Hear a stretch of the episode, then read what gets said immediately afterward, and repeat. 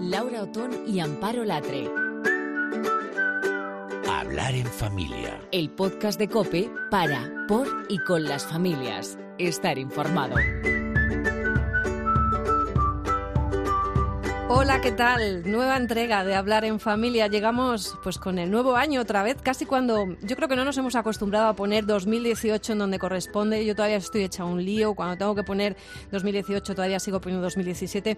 Es que es duro volver a la carga, es duro recuperar las rutinas, pero hay que hacerlo de la mejor manera posible y de todo eso pues vamos a hablar hoy. Amparo Latre, ¿qué tal llevas tú la vuelta? ¿Qué tal, Laura? Pues la verdad es que yo me adapto bien a los cambios, tengo que decir. Pero a mí el cuerpo me pide rutina. Me, ah, sienta bien cuando están las rutinas bien marcaditas. La verdad es que siento que todo funciona mejor. Me lo imaginaba con lo ordenada que tú eres. Yo me imaginaba que iba a ser así. Pues si te parece, le vamos a pedir a Bonnie, sin más preámbulos, que nos cuente qué tenemos preparado para hablar en familia en el podcast de, de hoy. Bonnie es nuestro bot de familia, es el primer bot de familia en presentar un programa de radio. Hola, Boni. Hola, Laura. Hola, Amparo. Feliz año 18 del siglo XXI, de la era cristiana. Me alegro volver a escucharos. ¿Cómo puedo ayudaros? Os recuerdo que soy un chollo para las familias. Puedo haceros la compra, gestionar vuestros pagos, reservar entradas para el teatro o buscar una niñera. Bueno, está, está encantada eh, Bonnie de, ayudarnos. La verdad es que un chollo sí que es y yo confío en que algún día pues podamos hacer de verdad uso de todo eso que, que nos ofreces, Bonnie. Pero, ¿qué te parece si vamos directamente con el sumario? Vosotras pedid. Hoy hablaremos de la vuelta al cole en el temido segundo trimestre con María José Villar, orientadora escolar, de cine y esfuerzo con Lucía González Barandiarán, y Jero José Martín, de fomento a la lectura con Beatriz Millán y de nuevas tecnologías con Juan Carlos Nieto. Ah, y de cómo son nuestros jóvenes. Bueno, pues eh, si te parece Amparo, pues vamos a todo ello que tenemos trabajito. Tenemos mucho contenido para hoy. Vamos allá. Laura Otón y Amparo Latre. Hablar en familia. Cope, estar informado.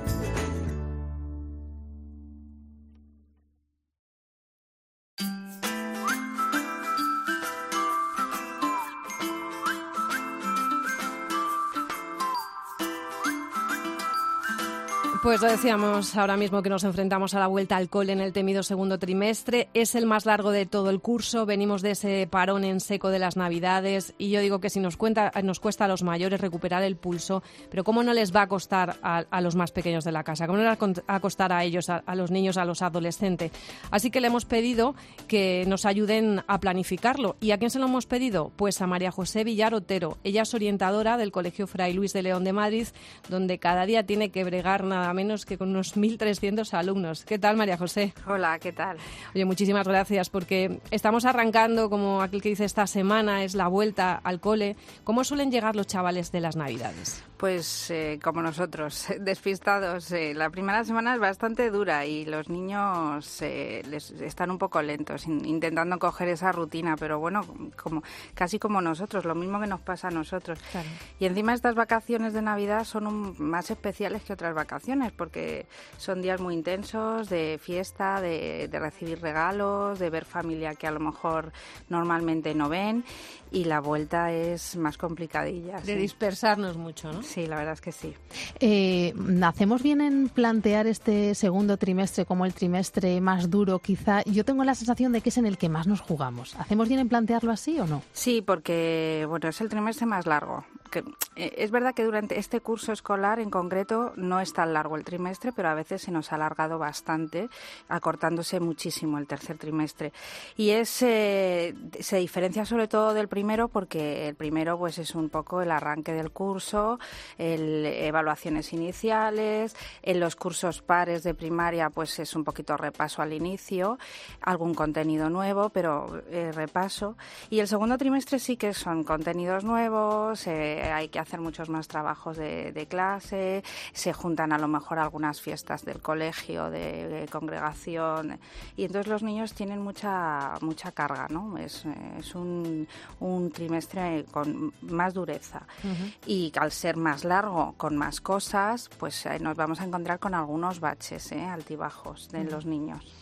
Bueno, nosotros eh, cuando hacíamos esta planificación de, este tema y lo que decimos siempre es que hablar en familia quiere ser un poco herramienta ¿no? para, para los padres. Entonces, aunque es verdad que cada ciclo tiene sus dificultades, eh, partimos de la base que una buena organización tiene que ser importante. Así que, María José, le, te vamos a pedir que nos recomiendes a los padres, desde tu experiencia, cómo debe ser esa organización, primero, por ejemplo, en infantil. Bueno, en general en todas las edades es fundamental las rutinas. Eh, al principio lo decía Amparo, ¿no? que tenía necesidad de rutina. Es fundamental en todas las edades. En infantil no hay carga de deberes, eh, pero sí que necesitan los niños saber qué esperar de la tarde y saber qué van a tener que hacer por la tarde. Entonces, el seguir una rutina horaria y que los niños tengan más bien ordenada la semana, que sepan diferenciar lo que pasa entre semana de lo que pasa en el fin de semana, pues es, es muy positivo para ellos y mejora pues, pues toda la convivencia al final. ¿no? En primaria esa, esa rutina cobra una especial importancia porque para nosotros los padres eh, sí que nos encontramos con que los niños sí que tienen ya deberes, más, menos, da igual, pero sí que tienen una pequeña tarea que hacer en, en casa y hay que ir aumentando esa responsabilidad. Y nosotros, eh, lo que nosotros mm, como padres tenemos que hacer es ayudarles y guiarles sobre todo que esto es muy importante, la palabra guiar, porque se diferencia de estar completamente encima, ¿no? Es más bien guiarles, pues adquirir esa responsabilidad en el tema académico y sobre todo eh, darles valor a lo que es más importante y es el esfuerzo, ¿no? El valor del esfuerzo no debemos perderlo, lo debemos tener ahí. ¿Cómo? Pues, por ejemplo, eh, con cosas tan sencillas como abrir la agenda con ellos para saber qué tienen que hacer, ¿no? Que les cuenten qué deberes tienen que hacer. Eh, ayudar a saber, a, enseñarles a, distribuir el tiempo de la tarde.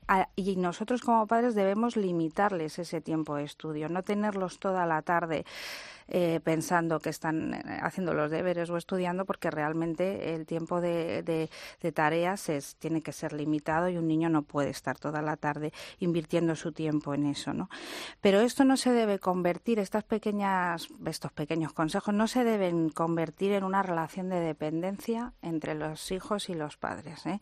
Los padres tienen que estar pero debemos darle a los hijos poco a poco su espacio también en función en función de la edad y estar cerca de ellos cuando nos necesiten ellos son muy listos porque cuando eh, como quieren que estés encima de ellos pues también eso si tú les das más van a querer más. Entonces ahí está el ir tirando de el ir tirando de la cuerda para llegar al, punto concreto. Yo creo que en primaria eh, corrígeme si me equivoco me parece que una de las mm, cosas más importantes que debemos hacer los padres es mm, garantizar que haya un clima de trabajo que es algo como aparentemente muy abstracto, muy etéreo, pero es muy importante, pues que no esté la televisión puesta, que no suene música, el intentar que no haya llamadas de teléfono, mm. eh, no sé, este tipo de cosas que favorezcan el que ellos se concentren mejor, que no se dispersen, ¿no? Sí, sobre todo pues ese clima que tú comentas y el saber, eh, pues la rutina horaria de la que hablábamos al principio, esto va como de menos a más, ahora hablaremos de, de los de secundaria, pero esa rutina horaria, saber lo que hay que hacer en cada momento y cómo lo tienen que hacer y facilitarle que no tengan distracciones,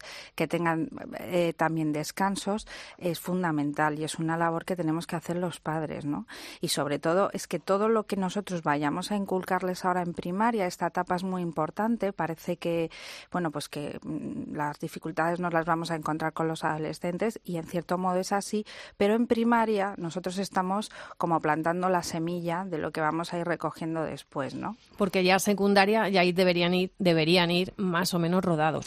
Sí, sobre todo porque además eh, es un momento en el que nos es difícil la relación directa con ellos, porque no son niños, pero tampoco son adultos. Y si estamos muy encima de ellos con el tema de estudios, por ejemplo, pues les estamos recordando que no son adultos y ellos no quieren ser niños. Entonces van a rechazar eh, esa, esa ayuda nuestra, ¿no? Si somos demasiado, eh, no sé, persistentes en ayudarles, ¿no? Entonces, eh, el hecho de haberles guiado y de haberles sentado unas bases en primaria va a ayudar mucho a que vaya un poquito más rodado el tema en, secundaria y sobre todo por lo que os he comentado al principio, ¿no? El valor del esfuerzo, que pues, sobre todo porque es que los adolescentes ahora lo tienen todo muy fácil, muy inmediato. Entonces, si vamos poco a poco inculcando que las cosas cuestan y que luego van a tener una, una recompensa, pues mucho mejor, ¿no?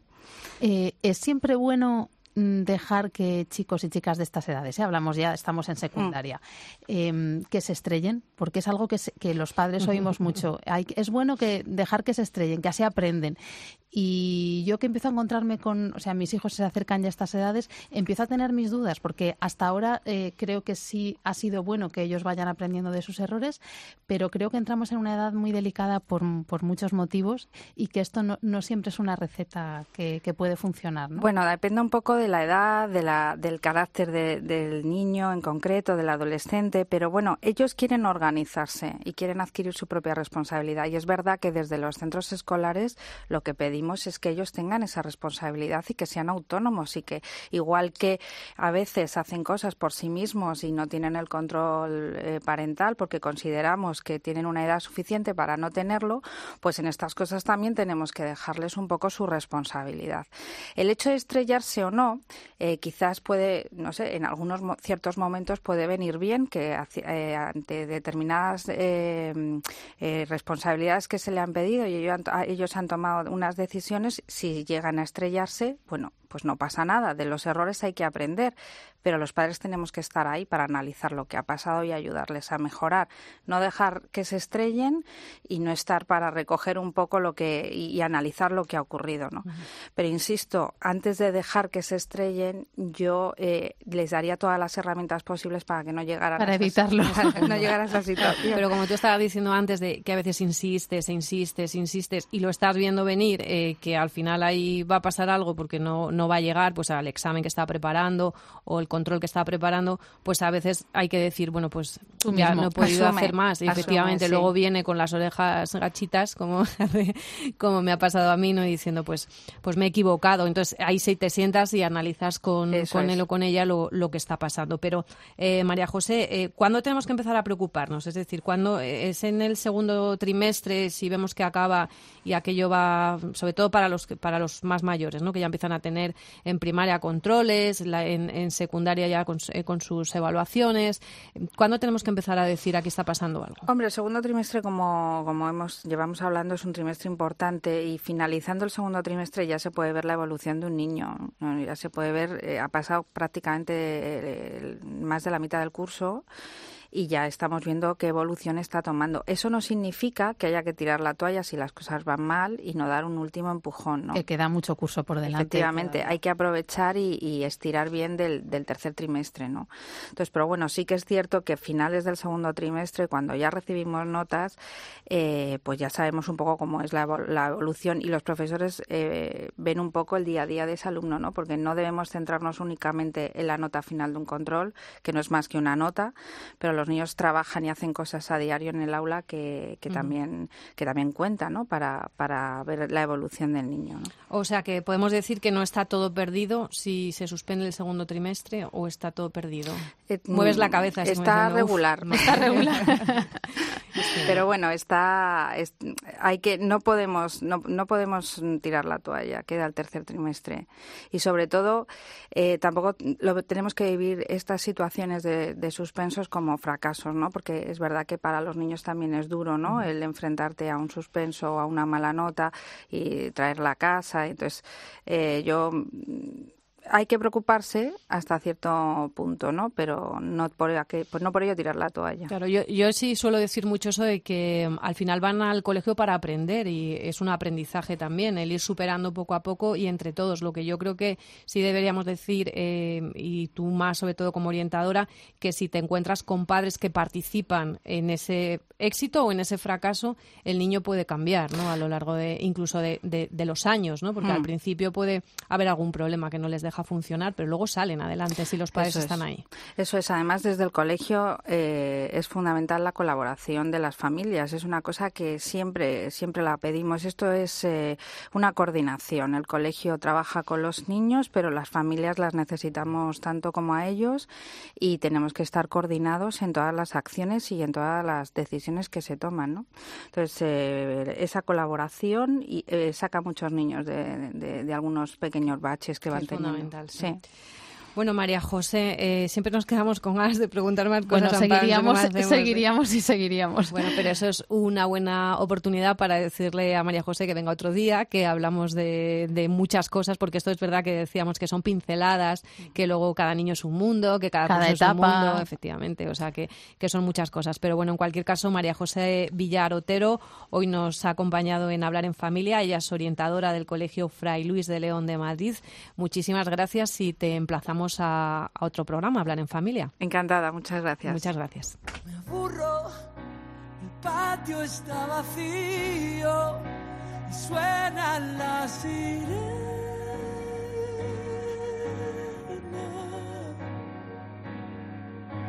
Y yo sigo jugando, ¿qué más da?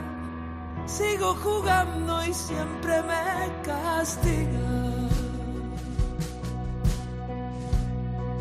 Solo quiero que te vayas. Solo quiero que se acabe. Solo quiero que me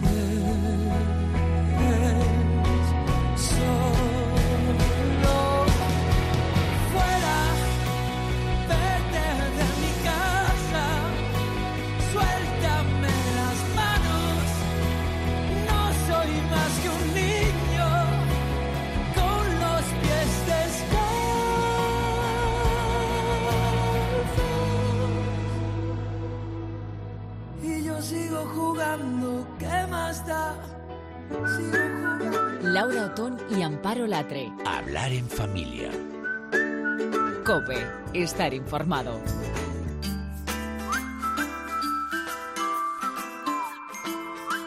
Y como padres echamos el resto y hay que echarlo porque cuando nos encontramos con un informe con el que, como el que ha elaborado la Fundación SM, yo creo que nos debemos parar a pensar qué estamos haciendo bien, pero sobre todo qué estamos haciendo mal y en qué podemos mejorar. Esa es la clave, Amparo. Esa es la clave. Y según este informe, Laura, la familia se presenta como el mayor referente de los jóvenes para entender su posición en el mundo. El 97% de los jóvenes lo considera muy o bastante importante en sus vidas y es un dato... Vamos, que nos da la razón de ser, de estar y de hablar en familia. Juan María González Sanleo es el autor de este informe y hoy queremos hablar con él de aspectos como este que nos ha llamado la atención.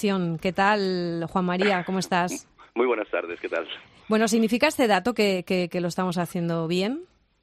Las familias, eh, digo. sí, eh, desde luego, por supuesto.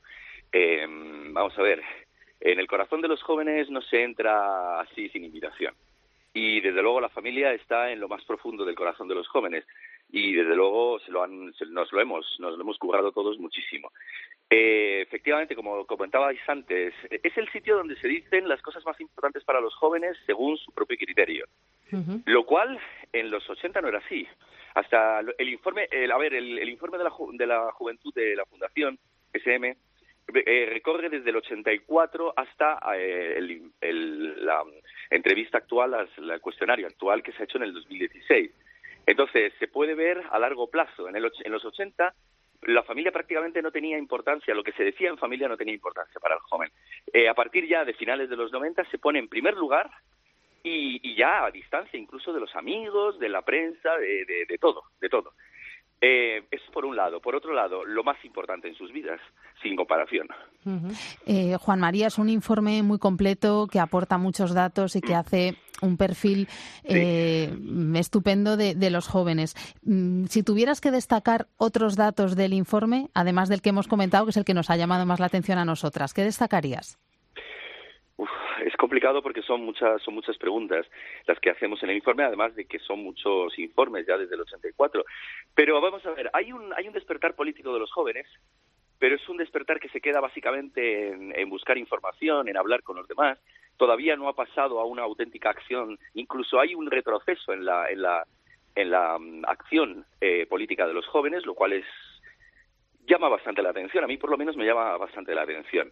Por otro lado, eh, bueno, cuestiones, la familia, ya digo, lo de los amigos, la cuestión de, mm, de, de la valoración que hacen del estado de bienestar o del estado político en España, que no es mucho mejor o incluso es peor que, hace 20 años. Es, hay, muchas, hay muchos elementos. De todas formas, se puede descargar gratuitamente en la página de SM. Mm. Juan María, a mí, por ejemplo, un dato que sí que me ha llamado la atención es que el 40% se define como católico, mm. pero sin embargo la religión ocupa uno de los últimos lugares en la escala de las cosas importantes para los jóvenes. Eh, está en el, 16%. Sí, sí, esto no es nuevo. Esto, esto lleva sucediendo así desde hace más de 20 años. Eh, como última de las importancias, eh, la religión la política ha cogido, la política, hablo de la política porque es la que estaba justo inmediatamente antes, ha recuperado un poquito de su importancia, como he, dicho hace un momento, pero sí, la religión se mantiene ahí en el, en el fondo, sí. Eh, Juan María, es un informe, como decía, que, que aporta muchísimos datos. Si te parece, te emplazamos a, profundizar en el informe otro día y a, detenernos eh, para que nos detalles y matices todos estos datos que, que aporta el informe. Gracias por estar con nosotros. Gracias a vosotros.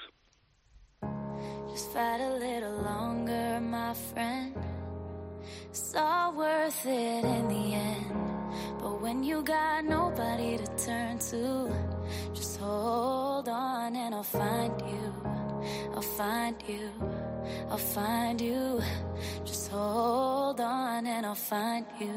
I'm hanging on by a thread, and all I'm clinging to is prayers. And every breath is like a battle. I feel like I ain't come prepared. And death's knocking on the front door, pain's creeping through the back. Fears crawling through the windows, waiting for them to attack. They say don't get bitter, get better. I'm working on switching them letters. But tell God I'ma need a whole lot of hope keeping it together. I'm smiling in everyone's face. I'm crying whenever they leave the room. They don't know the battle I face. They don't understand what I'm going through. The world trying to play with my soul. I'm just trying to find where to go. I'm trying to remember the way. I'm trying to get back to my home. But I can't do this on my own. That's why I'm just trusting in you. Cause I don't know where else to go.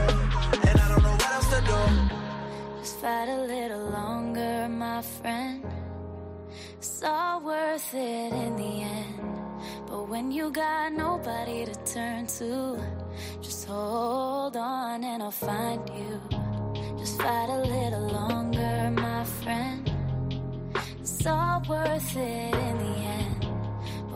Laura Otón y Amparo Latre. Hablar en familia. Cope, estar informado.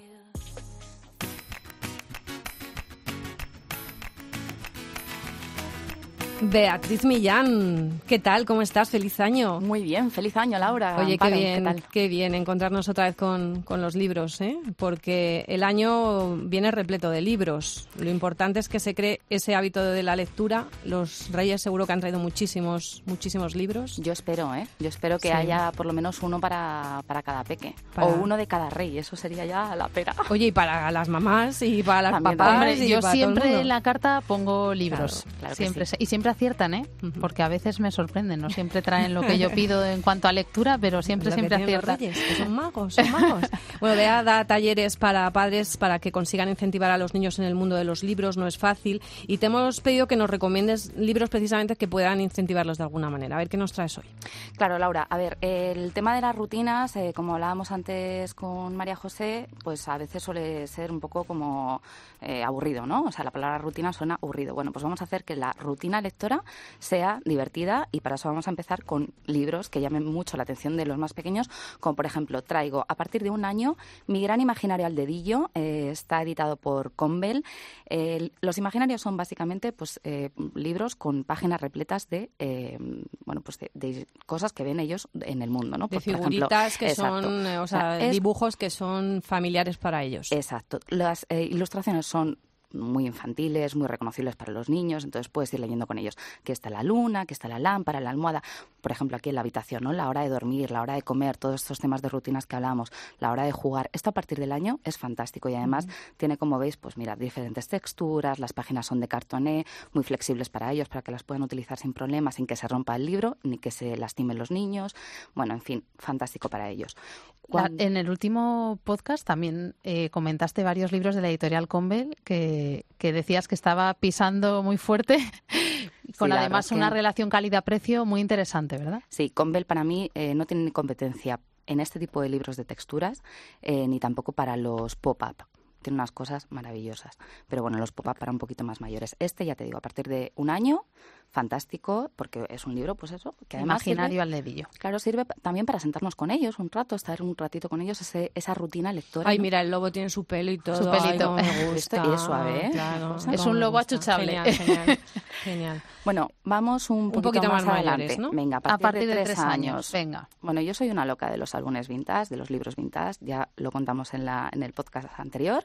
Eh, esta colección de Maurice Sendak, que es el famoso autor de Donde viven los monstruos, ha sido reeditada eh, por la editorial Calandraca y es una versión de Gloria Fuerte. Son cuatro libritos que su, su edición, su primera edición es de 1962, o sea que tiene unos cuantos años, pero me recuerda mucho a las típicas cartillas que eh, se utilizaban bueno, hace mucho tiempo, yo no las conocí porque soy del 83.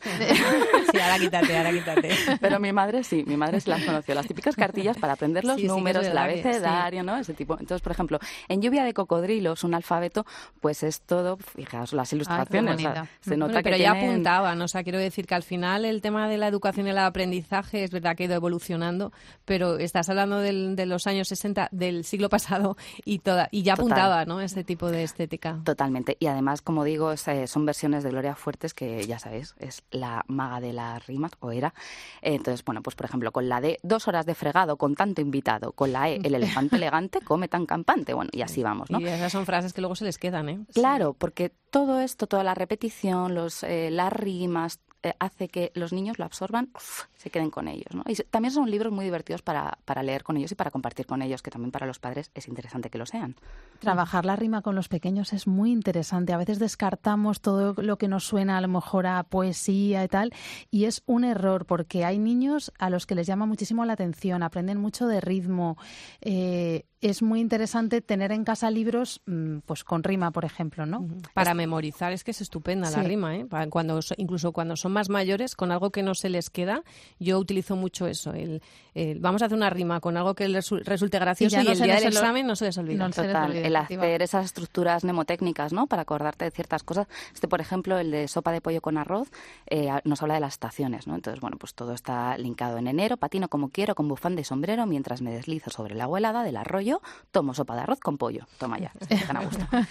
bueno, y así, pues estos cuatro títulos que de verdad son súper divertidos, tienen un formato fantástico además para llevar en el bolso, no pesan nada, en fin. Seguimos un poquito más adelante. A mí me encanta introducir a los niños en el álbum ilustrado en un formato más cuidado, hablar mm, del, tema de la estética, ¿no? Que ellos también valoren si las, si las ilustraciones están cuidadas o no. Este es una novedad de la editorial Cubilete, se llama El amor nunca se acaba. Es una delicia. ¿A partir de qué edades, Beatriz? Yo creo que a este? partir de cuatro, a partir de cuatro años. Mm. Sí, sí, la verdad es que, eh, bueno, pues este también está en, está en rima y habla pues un poco de eso, ¿no? Del valor de los sentimientos, de que cuando te sientes mal, te sientes triste y parece que no te queda nada más, siempre está ahí el amor, ¿no? Que el amor nunca se acaba.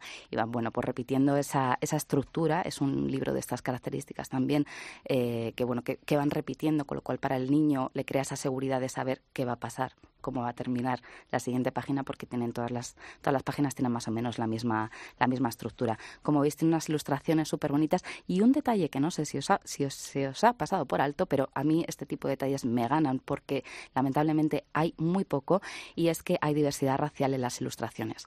Sí, es verdad, eso es verdad, que es una cosa que no que a veces no nos fijamos y al final es, con lo que conviven, efectivamente. Exactamente. Entonces, eh, bueno, pues muy recomendable quizá por todo en, sí, pero ese detalle de verdad que me ha ganado porque, porque bueno, lo hace mm, especial, aunque no debería serlo. Más rico todavía. de todas formas, dices que es muy importante de lo del libro ilustrado, pero luego, desde tu experiencia, ¿no cuesta un poco más cuando se tienen que adentrar en, ya en lo que es la literatura mm, que se enganchen? Porque es que no tiene dibujos. Claro, no, pero bueno, a ver, todos los eh, libros maravillosos del barco de vapor, por ejemplo, que van... Van, sí, progresivamente. Progresivamente añadiendo eh, texto y quitando ilustración. Por ejemplo, una colección también que no es del barco de vapor, pero que a mi hija le encanta, es eh, Isadora Moon y sus aventuras.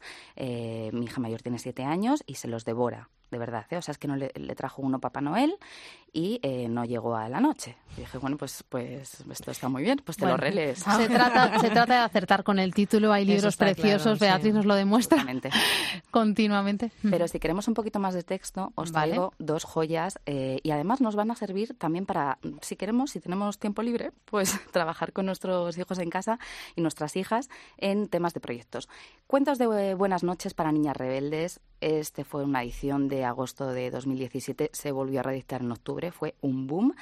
Y bueno, pues lo que son son 100 historias de mujeres extraordinarias, eh, de tantas mujeres que la historia ha invisibilizado y de, la que, de las que no sabemos absolutamente nada, como Anne Makosinski, que yo desde luego no sé quién es y si lo sé, lo sé ahora porque he leído su historia, ¿no?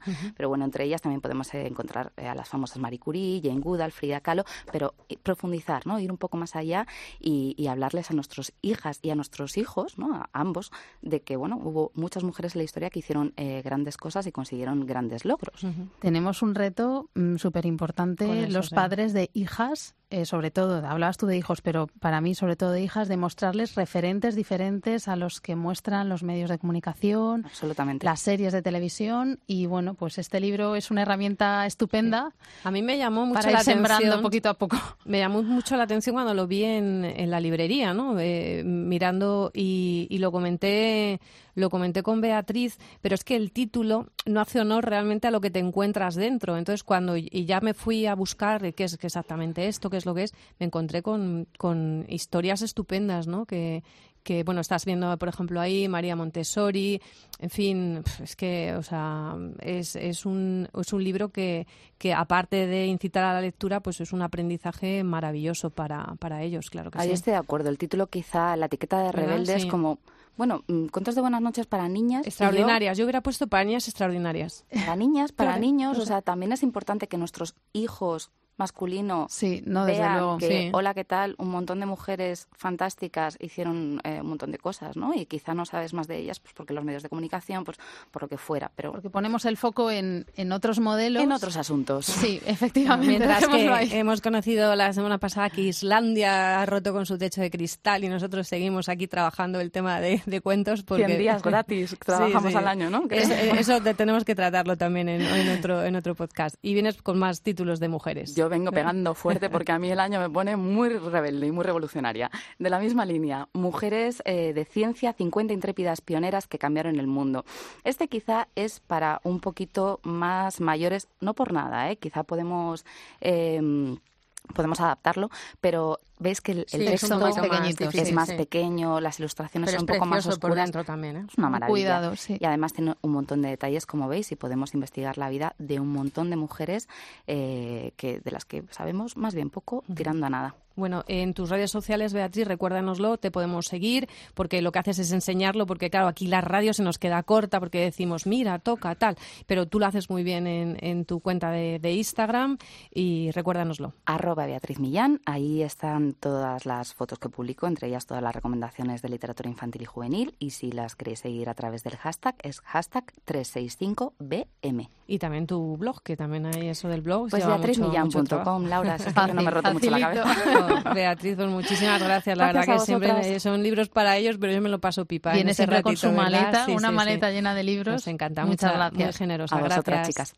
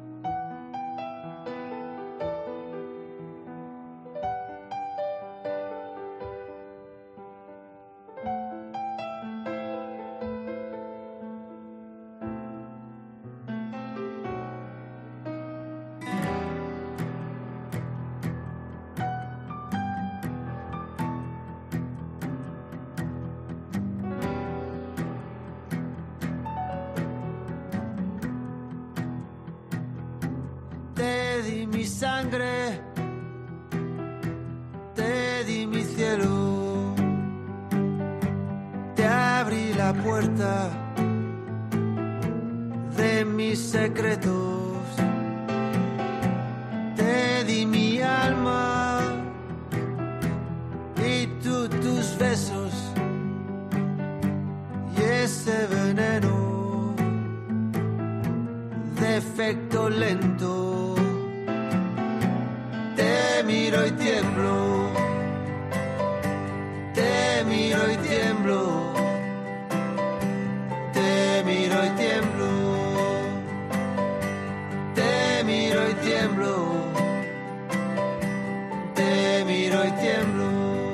Laura Otón y Amparo Latre. Hablar en familia. Cope, estar informado.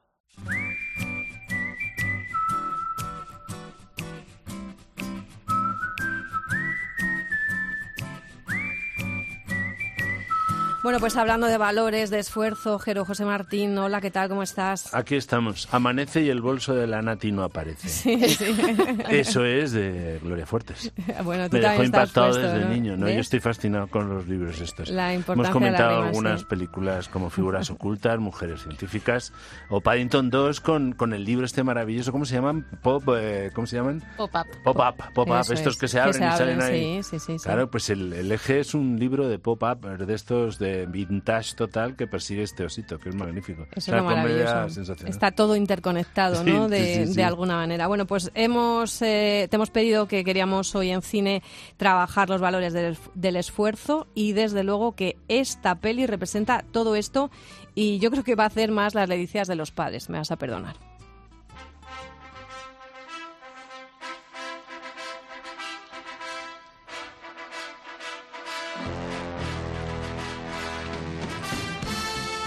¿O no, Jero? De los padres. Después de tanto feminismo, ahora queda como si yo lo hubiese. Esto estaba preparado de antes. No, ¿eh? O oye, sea, la, no familia, estaba- la familia son padres y madres. Pues o sea, que está Rocky fenomenal, ahí, el pobre, repartir. subiendo las escaleras y... No, a mí me gusta mucho esta saga porque ha ido evolucionando mucho el personaje y las últimas son magníficas. Antes habéis hablado de la integración racial. La última de Rocky es precisamente cómo él se convierte en entrenador de un boxeador afroamericano y la anterior era todos los problemas que él tiene ya de mayor con su hijo boxeador. Bueno, no era boxeador su hijo. A mí me gustan mucho la primera y las dos últimas son películas de superación personal que además en el caso de algunos de mi edad pues marcaron nuestra infancia, porque claro, la vimos Rocky 1 en el Lope de Vega cuando todavía po- ponían películas en el Lope de Vega y no musicales, ¿no?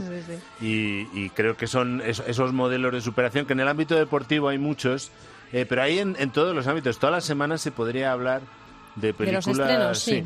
en todas las Sí, ¿no? semanas Con habría el películas de, de fondo, ¿no? Claro, eh, esfuerzo bien por eh, cuidar tus, tus propias cualidades y potenciarlas, ahí tienen los superhéroes, o bien luchar contra el oscuro. Fíjate y estamos mí lo- todavía con Star Wars, o sea, eso es también capacidad de superación y esfuerzo. A mí lo porque de el los lado oscuro tira no me, bastante, no ¿no? me termina de, de ganar, pero, Pues yo, pero yo sí. siempre lo veo, digo, porque en el fondo eh, los superhéroes es como las mitologías contemporáneas. Siempre las mitologías, o, o incluso aquí que habéis hablado de libros infantiles, todas las fábulas eh, o la, eh, la alegoría, en el fondo, te está contando a través de personajes de ficción o los cuentos de hadas luchas que son propias del ser humano, ¿no? Entonces, tú tienes superhéroes, pero lo que tienes son eh, gente muy corriente que tiene sus cualidades y sus defectos. Sus y batallas también Sus batallas internas, sus, sus rincones en el lado oscuro.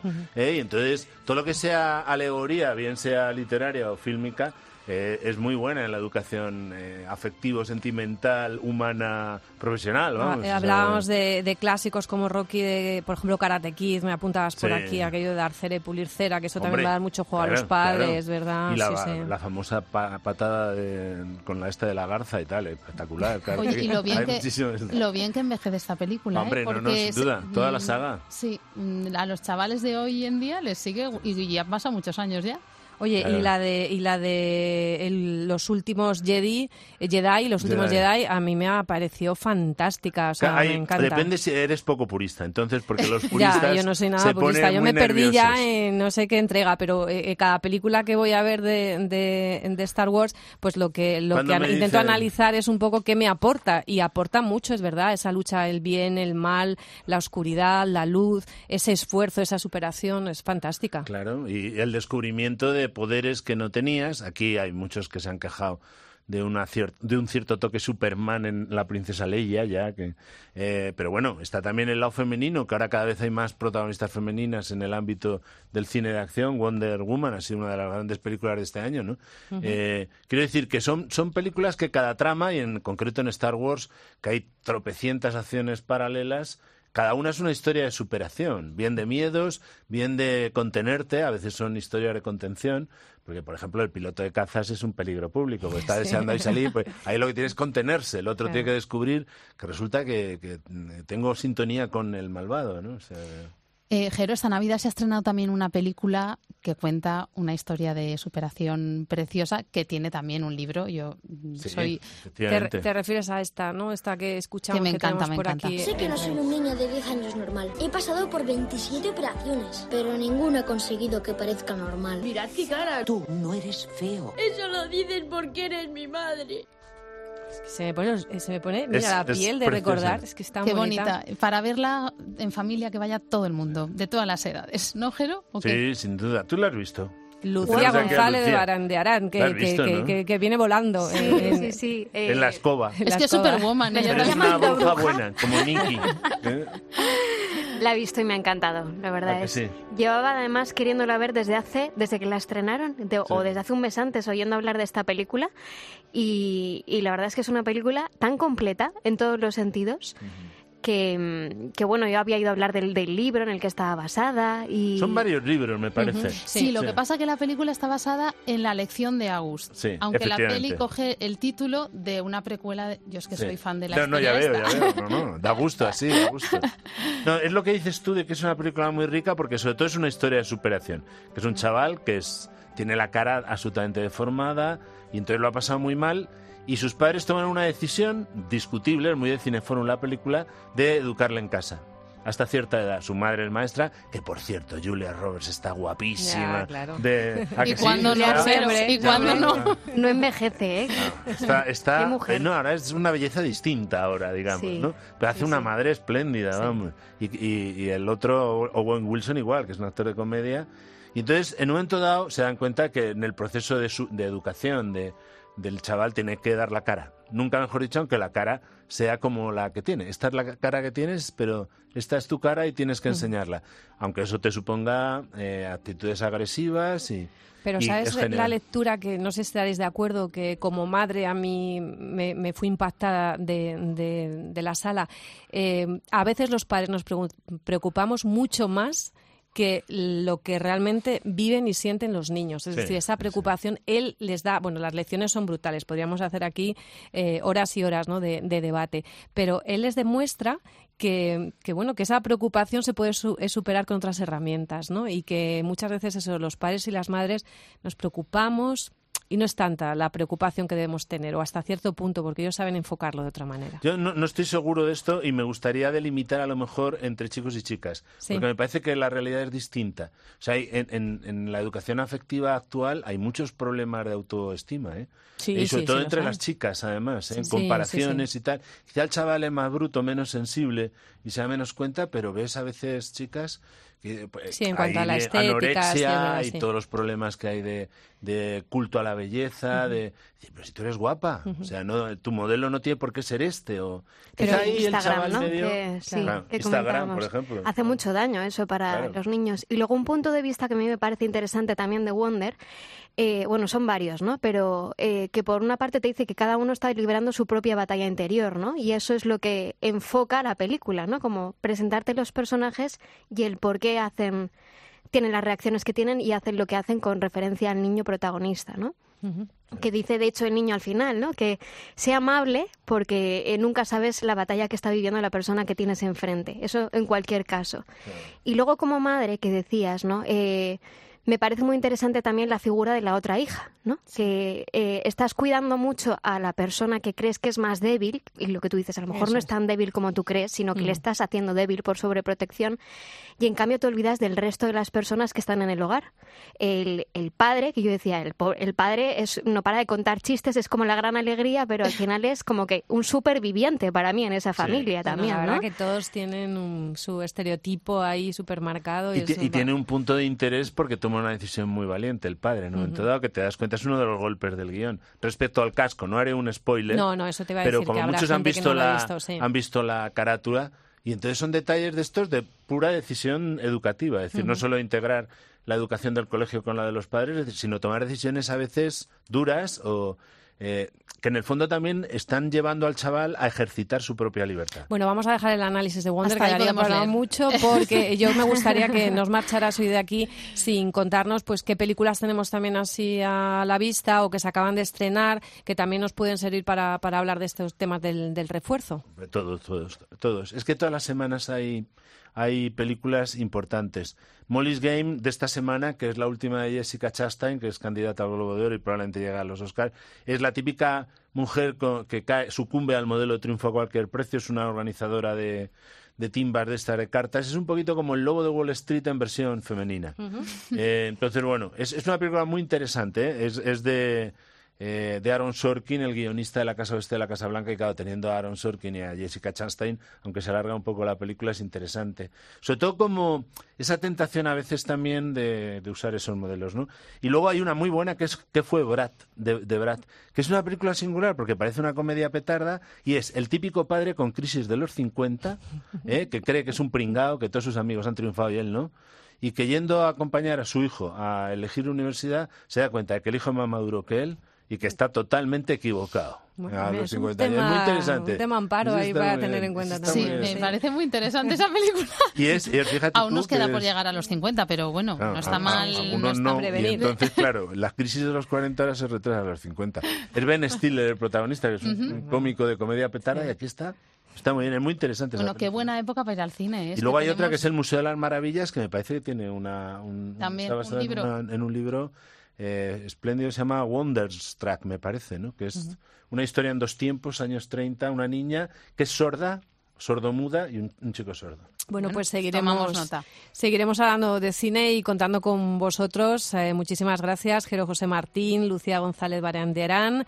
Eh, bueno, un placer hablar en familia con vosotros de cine. Igualmente. Gracias. Hasta pronto.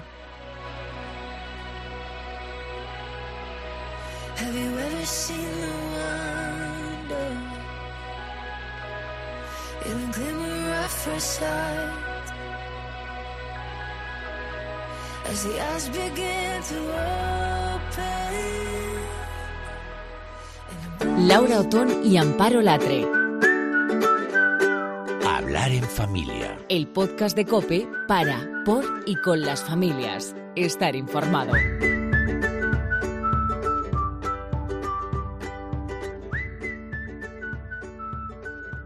Carlos Nieto es profesor de periodismo especializado en ciencia y tecnología en la Universidad CEU San Pablo. Juan Carlos, muchísimas gracias. Otro Hablar en Familia más. Gracias. Encantado de venir otro año. Otro año, ya estamos en el, en el nuevo año. Oye, em, la verdad que nos interesa mucho el estar encima de los niños con, con, las nuevas tecnologías, las redes sociales. Hace falta mucho tiempo, eso es verdad. Pero también tenemos herramientas a nuestro alcance para poder controlarlo de algún... no controlarles, porque no me gusta eso, pero sí controlar un poco qué es lo que hacen. ¿no? Eh, hace nada eh, salió un estudio eh, de la Comisión Nacional de Mercado de la Competencia que nos ponía sobre aviso el 65% de los hogares conocen el control parental, pero solamente un 11% lo utilizan. ¿Esto es porque eso, no tenemos tiempo o porque realmente el control parental no es tanto control como, como aparenta ser?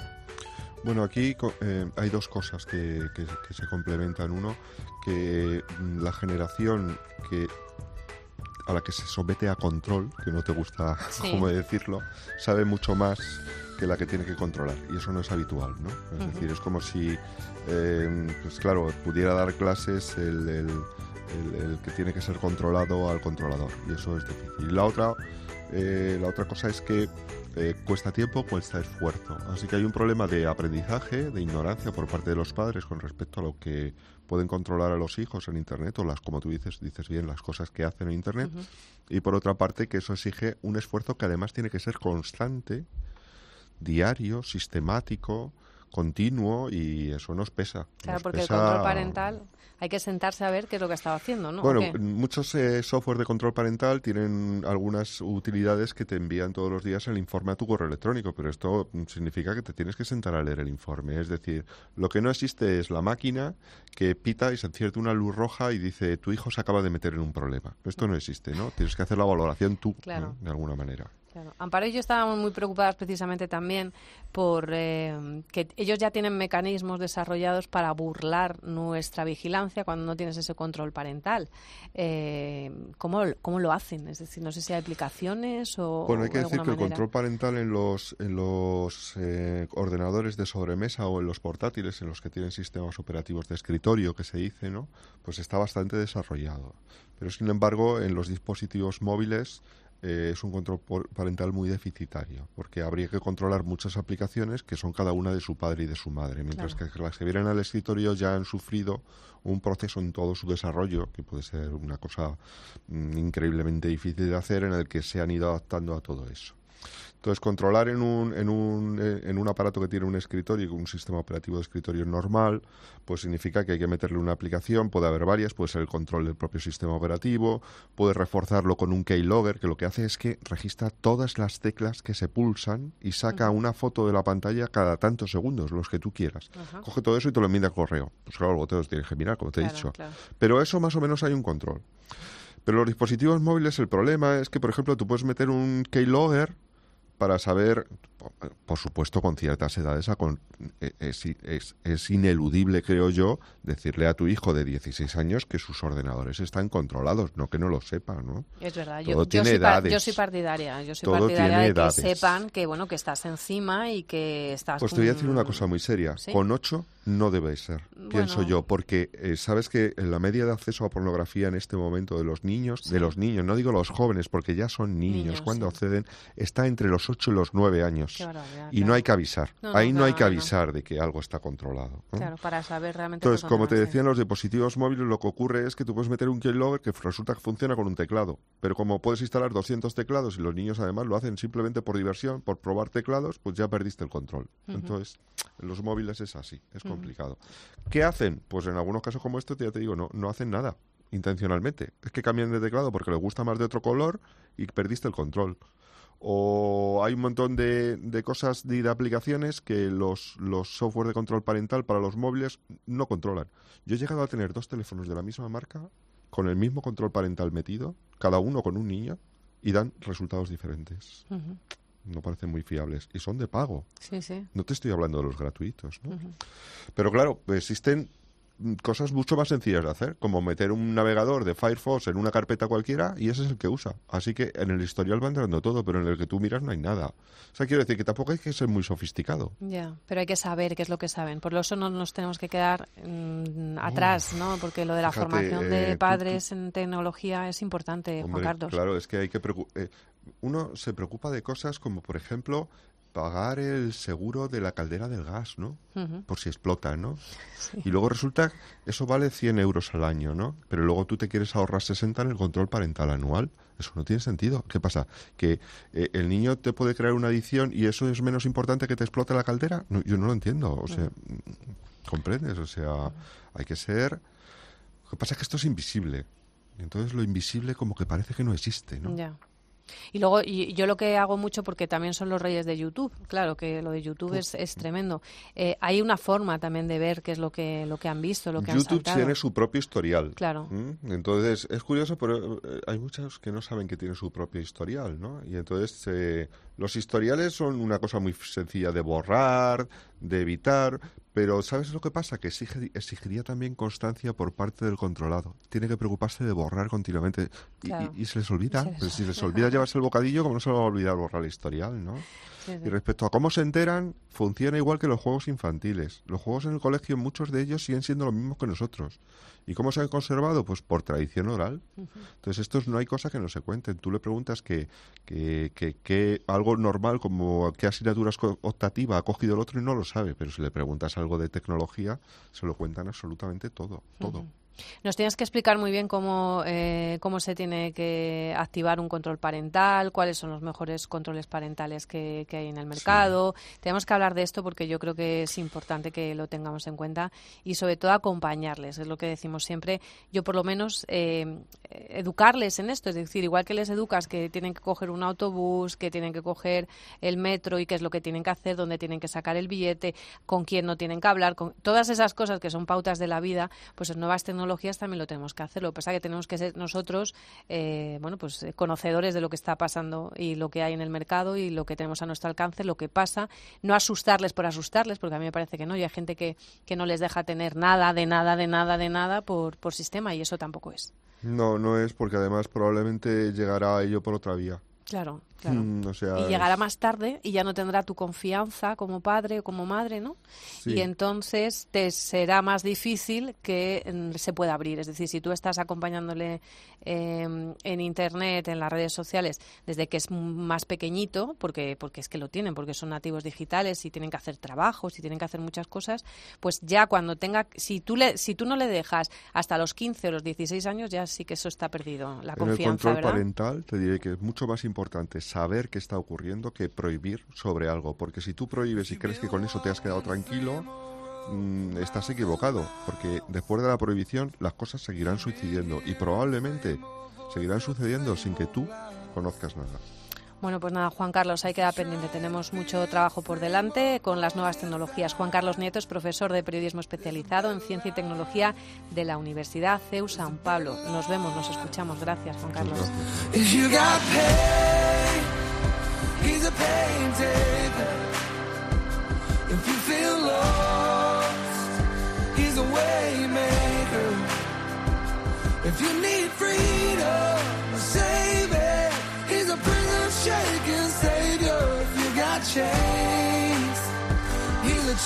Y de lo que pasa en las redes sociales está muy pendiente Sofía Gonzalo. Sofía, ¿qué tal? bueno, con el tiempo que, tengo, yo creo que intento supervisar, pero no en la profundidad que me gustaría. Porque es que pasan muchas cosas en redes sociales, muchas cosas que merecen la pena. Mira, yo quería recomendar un perfil en Instagram. Eh, me ha llamado muchísimo la atención. Y me ha llamado sobre todo la atención la edad de la chica que está detrás de ese perfil. El perfil es Soy cristiana de adolescente y la chica tan solo tiene 15 años. A mí, de verdad, eh, las publicaciones que ella ha hecho hasta el momento son de una profundidad muy inusual en Internet y sobre todo en las redes sociales. En concreto, hay muchos que tildan a Instagram de algo eh, pues superficial. Bueno, pues nos encontramos con cuentas de chica, de una chica de 15 años que desde luego es todo lo contrario.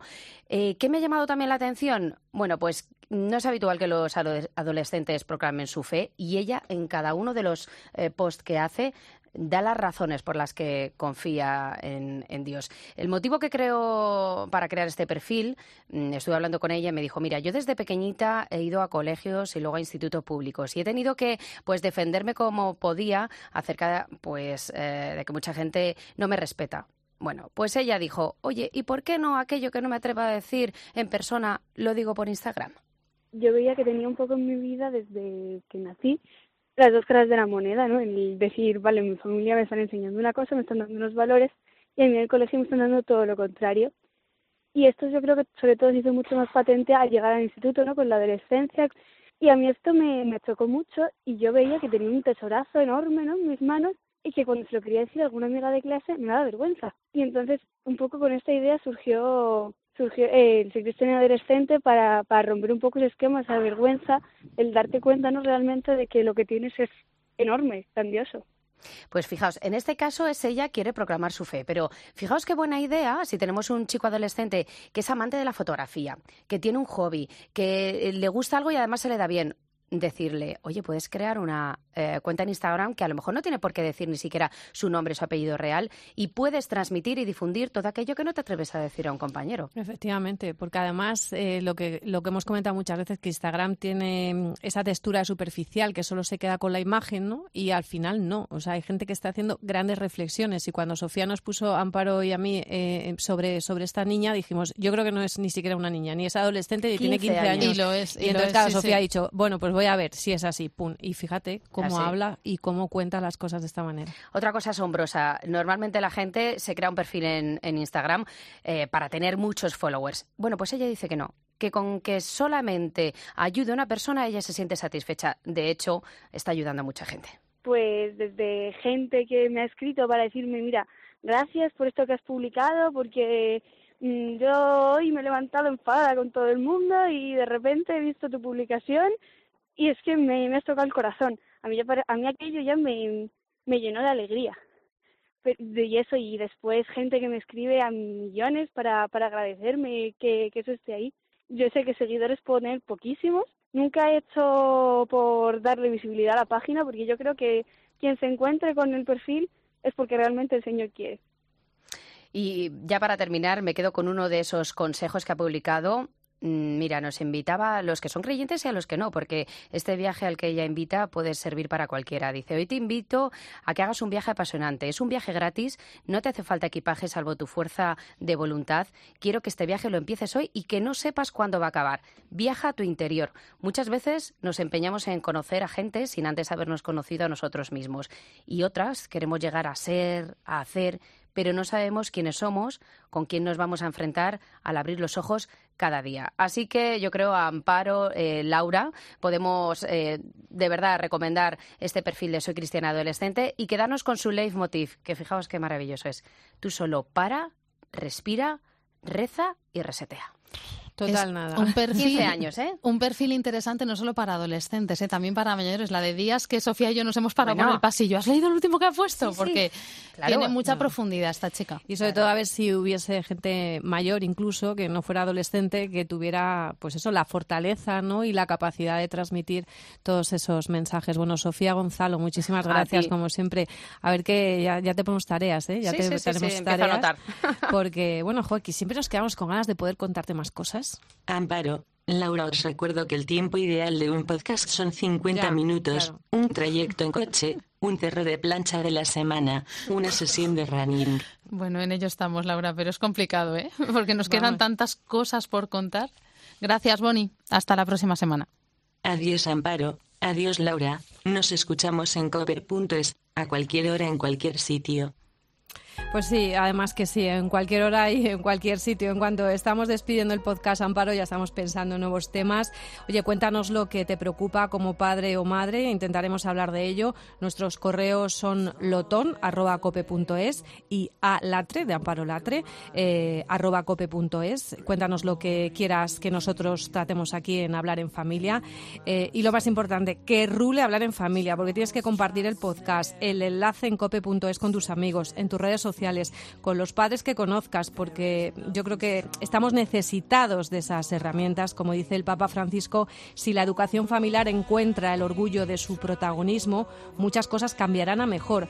Para los padres inciertos, que somos prácticamente todos, y los hijos desilusionados, que también hay muchos por ahí. Algo que solamente puede hacerlo, como dice Francisco, el amor, la ternura y la paciencia. Madre mía, Amparo, vaya tarea.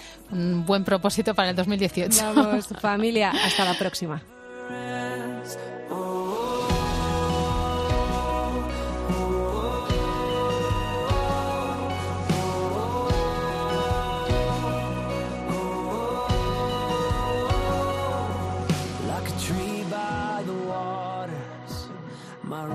Run deep and I thirst for nothing but his love for me. His mercy is endless, his promise is true. I will not be left wanting when it's him I choose over.